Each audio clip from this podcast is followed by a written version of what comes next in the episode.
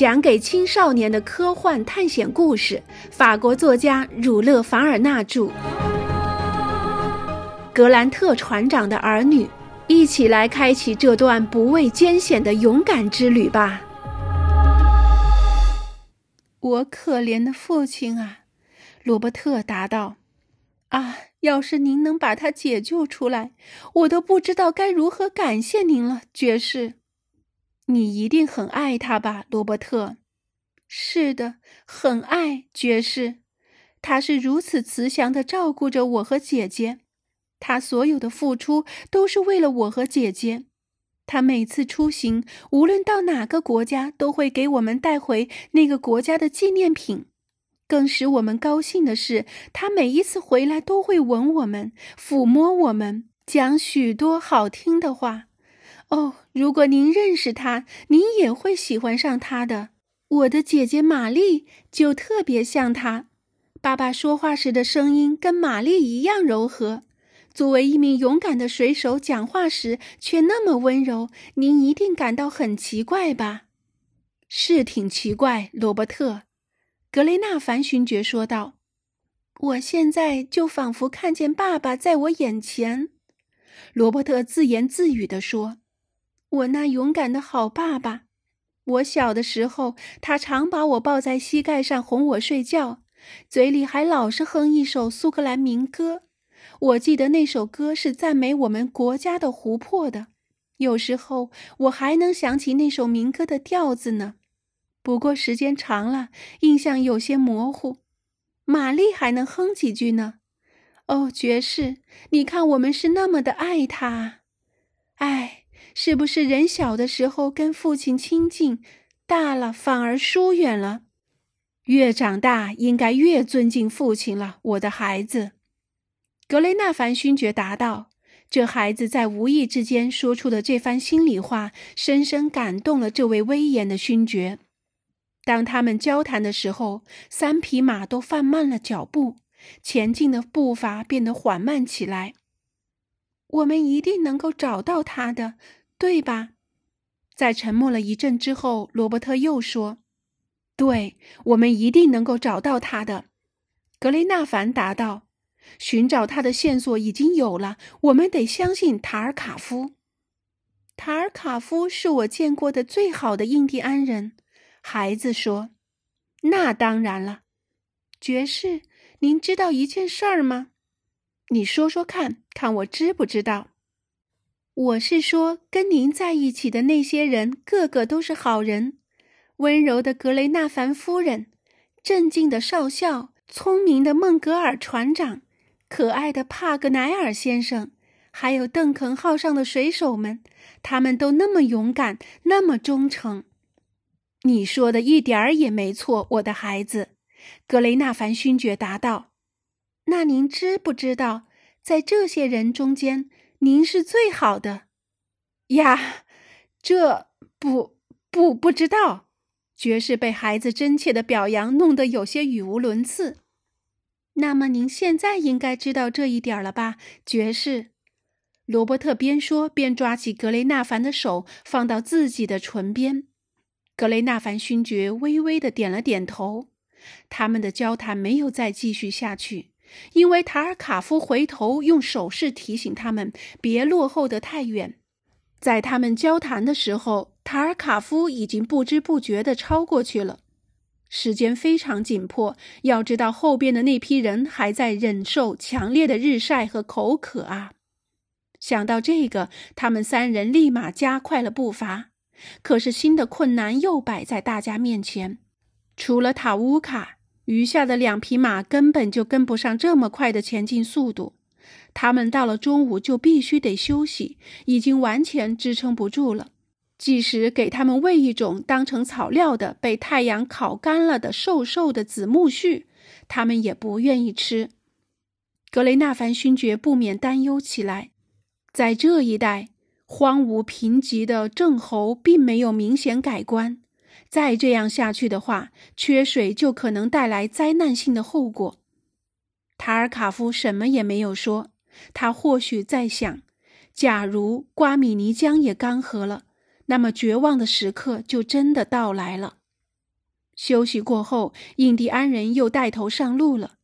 另外两匹马拖着疲惫的身体，在马刺和皮鞭的激励下勉强跟了上去。不过他们走得很慢，就这样也已经发挥了他们最大的潜能了。塔尔卡夫本来完全可以放开缰绳往前快跑，因为凭借塔乌卡的体力，他能够一口气把主人带到江边。相信塔尔卡夫一定也有过这样的想法。但他实在不愿意把两个同伴孤零零地扔在大荒原上，因此，为了不让同伴掉得更远，他强迫塔乌卡放慢步子。塔尔卡夫的骏马勉强把步子放缓下来，但他也用自己的行动向主人表示抗议。他或厉声嘶叫，或后腿直立，只想走得更快一些。因此，它的主人不但需要奋力勒住缰绳，而且需要好言相劝。塔尔卡夫的确能和他的爱马聊天。塔乌卡虽然无法用语言回答他，但却能理解他所说的话。我们不妨这样理解：那巴塔哥尼亚人一定对他的爱马说了不少好话，因为他们在商议了好一阵后，塔乌卡终于强压怒火，不再反抗。表现得服从起来。其实塔乌卡理解塔尔卡夫，塔尔卡夫也同样理解塔乌卡。这头聪明的动物的感觉器官异常灵敏，它已经嗅到空气中有湿润的感觉，这使它拼命地呼气、吸气，躁动不安，把舌头弄得咔咔作响，仿佛只有这样才能延续它的性命。巴塔哥尼亚人的判断没有错，水源已经不远了。他告诉同伴们塔乌卡急不可耐的原因，以此鼓舞他们的斗志。另外两匹马也立即理解了他们同类的心理，他们用尽最后的力气跟着塔乌卡奔跑起来。快到三点钟，在远处低洼的地方出现了一条白花花的线，在阳光的照射下，那条线泛起阵阵波光。那是谁？格雷纳凡勋爵说。罗伯特也惊叫道：“水是水啊！”那几头可怜的牲畜也早已振奋起来，以不可阻挡的势头朝白线处狂奔过去。仅仅几分钟后，他们就已到达了瓜米尼江岸边。不等主人卸下他们的鞍辔，他们就已迫不及待地钻进那救命的水里，只浸到胸脯上面。主人们也身不由己地被驮下了水。在这难得的水源里洗了一个江水澡，不过他们一点儿也不为此抱怨。哇，太舒服了，太舒服了！罗伯特一边在深水处大口喝水，一边重复着说：“慢点儿，我的孩子。”格雷纳凡勋爵喊道。可是他自己却没能做到以身作则。他在河里的表现比那孩子还要激动。这个时候，只能听到一片大口饮水的声音响彻这丛林间。塔尔卡夫自己却照旧安安静静、不慌不忙，一板一眼，小口小口地喝着水。用巴塔哥尼亚人的说法来形容，就是喝着喝得长如套马索。他一个劲地喝，没完没了，恨不得把整条河都喝干。这下好了，我的朋友们不会失望了。只要他们一到达瓜米尼江，就会有丰富清洁的水源在恭候着他们。当然，最重要的是塔尔卡夫嘴下留情啊！我们不能回去迎接他们吗？罗伯特问道。这样，他们可以省去几个钟头的担心和痛苦了。你说的很有道理。可是，我的孩子。装水的羊皮袋都在威尔逊手里呢，我们怎么运水过去呢？所以最好还是按约好的办，在这里等他们。让我们计算一下走这段路需要的时间吧。考虑到他们的马只能慢跑，所以差不多是今夜到达这里。现在，让我们为他们准备一处好的宿营地，再做一顿美餐吧。塔尔卡夫还没等格雷纳凡勋爵说出找宿营地的建议，就已经在江岸上幸运地找到了一处拉马达，一种为了拦马、羊、牛用的三面有遮拦的院落。只要不怕露天睡觉，这里不失为一个理想的宿营地。而露营对塔尔卡夫和同伴们来说，只不过是小菜一碟。因此，这样的栖息之所正是他们求之不得的。他们立即躺在地上，将自己浸了江水的衣服在太阳下晾干。好，现在我们有了藏身之所，就应该考虑晚饭的问题了。得让我们的朋友对他们派出的先遣部队满意才行。除非我搞砸了，否则一定不能让他们有任何怨言。现在准备好花一个钟头去打猎了吗，罗伯特？没问题，爵士。少年一边回答，一边拿着长枪站了起来。格雷纳凡勋爵之所以会有打猎的想法，是因为瓜米尼江两岸聚集了平原上所有的野兽野禽，在这里常常可以看见成群结队的提纳木腾空飞翔，那是一种潘帕斯草原特有的山锅，以及黑花尾禽鸡，还有叫做特鲁特鲁的居鸠。翠绿色的美丽松鸡和黄色的秧鸡。至于四蹄野兽，它们当然不会轻易让人看见。但聪明的塔尔卡夫指指高高的野草丛和矮树林，向他们示意那些家伙正躲在里面。猎手们只需走几步，就可以置身于世界上野生动物最繁多的地区。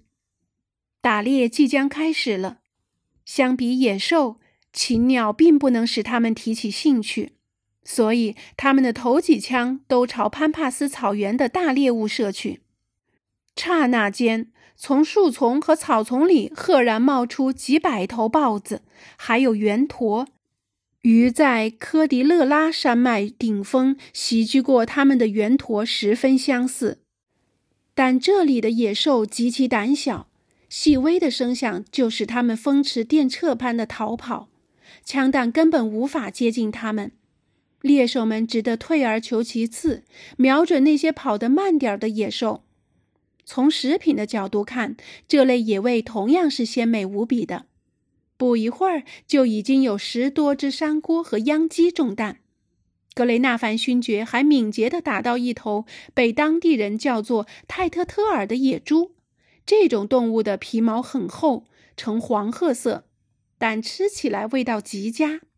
格雷纳凡勋爵那一枪开得实在太直了。半个小时不到，勇敢的猎手们已经不费吹灰之力地猎获了他们所需的野味。小罗伯特也有所收获，他打了一头平齿类的怪兽，当地话叫阿尔马蒂罗。这是一种全身长着骨质活动鳞甲的球鱼类动物，长约一英尺半。这头怪兽相当肥，据巴塔哥尼亚人说，它的肉可以做成佳肴。看到自己的成绩，罗伯特感到十分的自豪。至于塔尔卡夫，他给两个同伴表演了一场猎杀难度的精彩节目。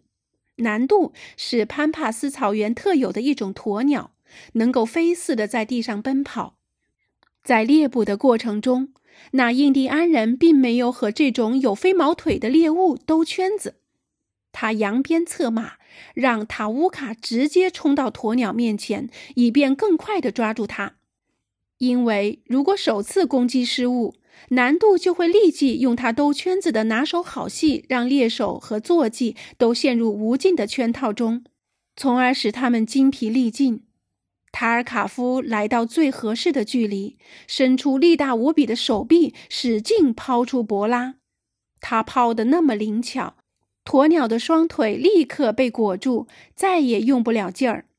片刻之后，这鸟儿便躺在了地上。印第安人立即出手抓住它，不是因为猎手为了追寻猎杀的快感，所以才出手如此之快。实在是因为南渡的肉的确味道鲜美，塔尔卡夫执意要弄这份美味作为奉献给整个队伍的晚餐。于是大家把弄到的那一串山锅，还有格雷纳凡勋爵打的野猪、塔尔卡夫的鸵鸟以及罗伯特的怪兽球鱼，一股脑的都搬进了拉马达里。大家都有些迫不及待了。首先烹调野猪和鸵鸟。他们先剥掉那些啃不动的皮毛，再把它们的肉切成薄片。至于怪怪的球鱼，那可是珍稀动物，而且它的骨质鳞就是天然的烤肉工具，所以他们把它放在自己的鳞甲里，再把鳞甲直接放到炙热的炭火上。这三个猎人晚餐时只吃了山锅和其他的禽鸟，其余那些更美味的食物则留给即将到达的朋友们。佐餐的饮料是清水。此刻，大家都觉得这饮料比世界上所有的波尔图甜葡萄酒还要高级，还要甜美。